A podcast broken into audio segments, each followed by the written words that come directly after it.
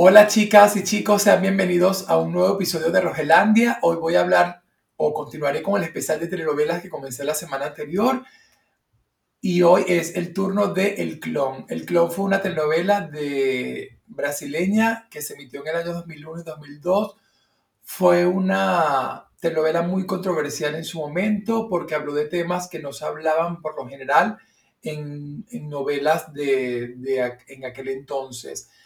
Abordó temas como la clonación, la drogadicción, el alcoholismo y también tocó temas como quien dice que se tocaban normalmente en telenovelas, que es el amor, el desamor, los engaños y la infidelidad, que es lo que nos gusta a todos en una telenovela.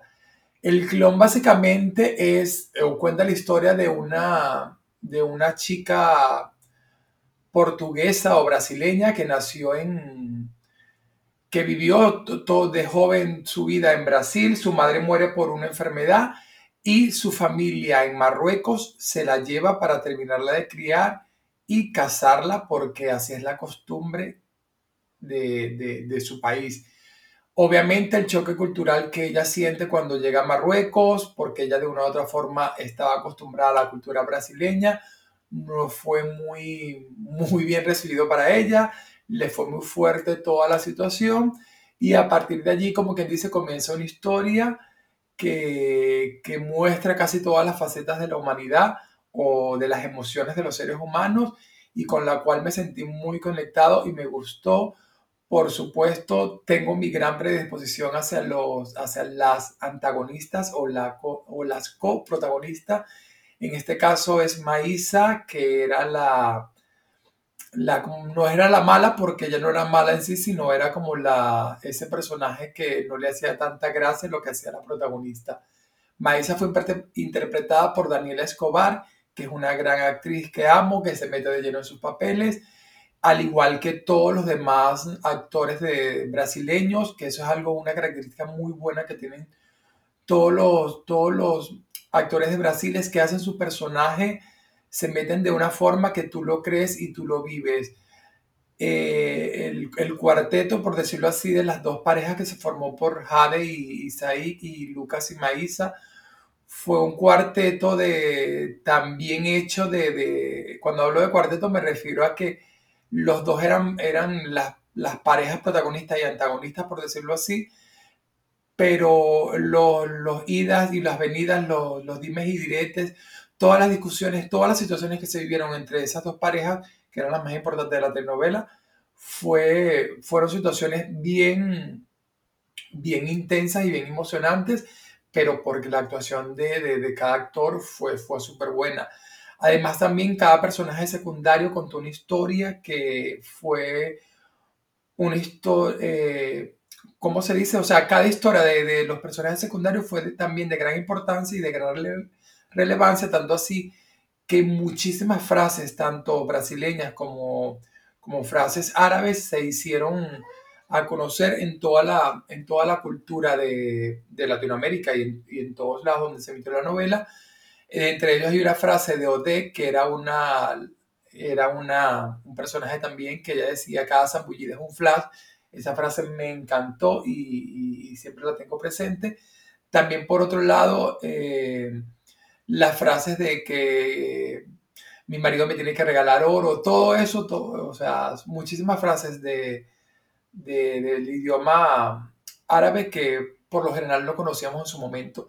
También cabe destacar que en el año 2001 fue el atentado a las Torres Gemelas y se estaba emitiendo eh, la telenovela y hubo como una especie de controversia porque mucha gente eh, estaba muy, muy dolida y con muchos sentimientos encontrados por toda la situación de, del atentado, pero luego los escritores de la telenovela dieron como mostraron de una otra forma cuál era la realidad de la cultura árabe y no eran lo que decían en los medios de comunicación, que eran unos terroristas ni nada. Y eso de una otra forma también ayudó a que la gente eh, bajara la guardia y, y sintiera como quien dice, menos adversión o menos sentimientos negativos hacia, hacia todas las personas de la, de la cultura árabe. Otro personaje que también fue muy bueno y era muy cómico era Nasira, la, la tía de, de de Mohamed, la sira estaba loca, siempre se quería casar y luego al final logró su cometido. Y también es importante, antes de que se me olvide mencionar, que la música de esta telenovela o el soundtrack estuvo compuesto y estuvo hecho por Marcus Viana, que fue el mismo que les comenté en el episodio pasado que hizo el de Chica da Silva. Recuerden que Marcos trabaja, por decirlo así, cada personaje le da una canción.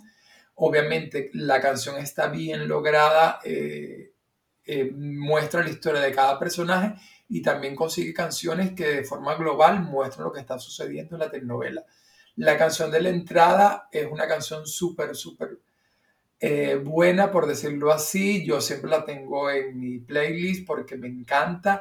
Y también una canción en español que se llama Marcas del Ayer.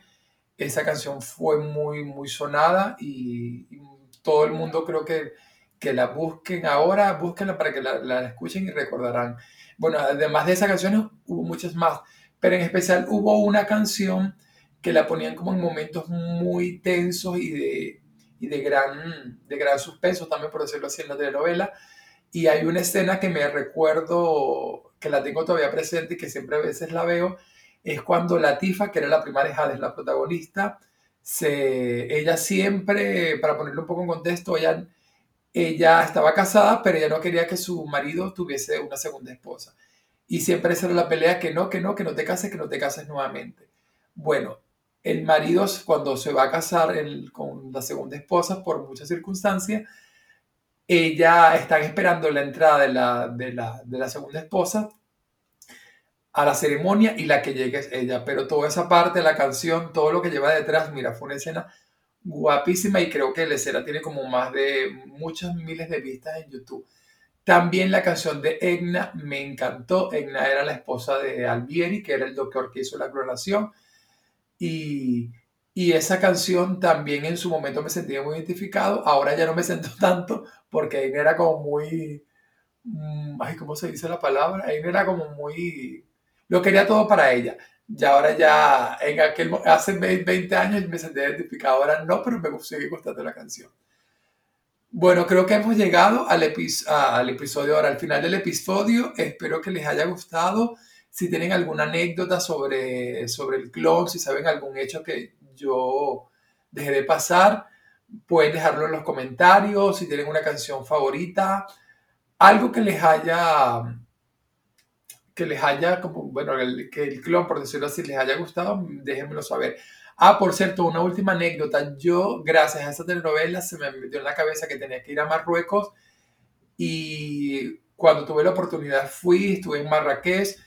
No fue donde grabaron las escenas, pero sí era muy parecido, por supuesto. No pude ir al desierto por cuestiones de planificación, pero tengo esa deuda pendiente de ir a, Marruecos al desierto para dejar de decir, o sea, dejar como que dice cerrado ese ciclo de, de, de, ir a ver o sentir lo que sentían ellos cuando estaban ahí en Marruecos. Y de hecho la gran frase que es Maktub estaba escrito, aún la digo, aún la tengo. Y es verdad, en esta vida todo está escrito. Nos vemos en el próximo episodio. Cuídense mucho y hasta pronto.